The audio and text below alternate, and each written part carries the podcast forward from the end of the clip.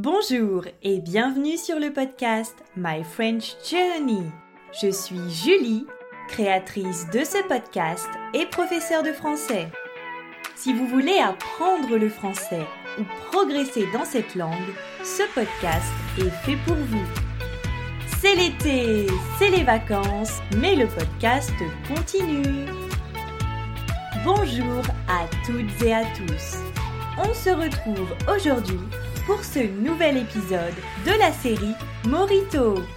Morito, c'est un cocktail de mots que je vous propose de déguster tout au long de l'été. Aujourd'hui, nous parlons de François Mansart. Qui était-il? Eh bien, il s'agit d'un architecte français du XVIIe siècle. Il est connu pour son invention de la mansarde. Invention qui porte son nom. Mais il y a de nombreuses contestations. Son nom est associé à cette invention, pourtant quelqu'un d'autre serait à l'origine de cette invention. Mais alors, parlons de son invention. C'est quoi une mansarde? Si vous avez une maison, par exemple, votre maison est recouverte par un toit.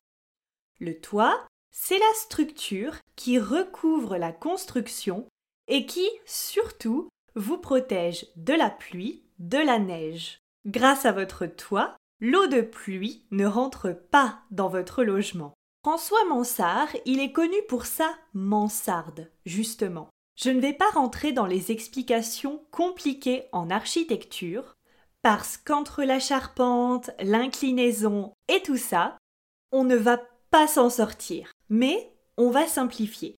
La mansarde, c'est un type de toit qui va permettre de gagner de l'espace en dessous du toit. Par exemple, pour créer un espace de stockage.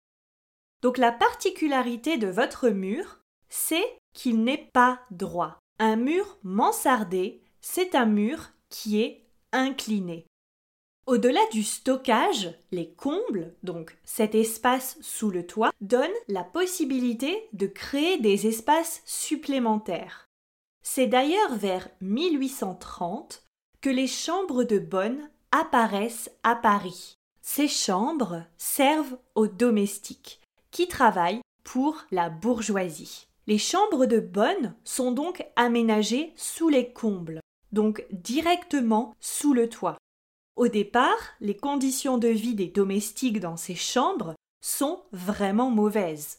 Imaginez vivre dans une pièce dont la hauteur sous plafond est limitée.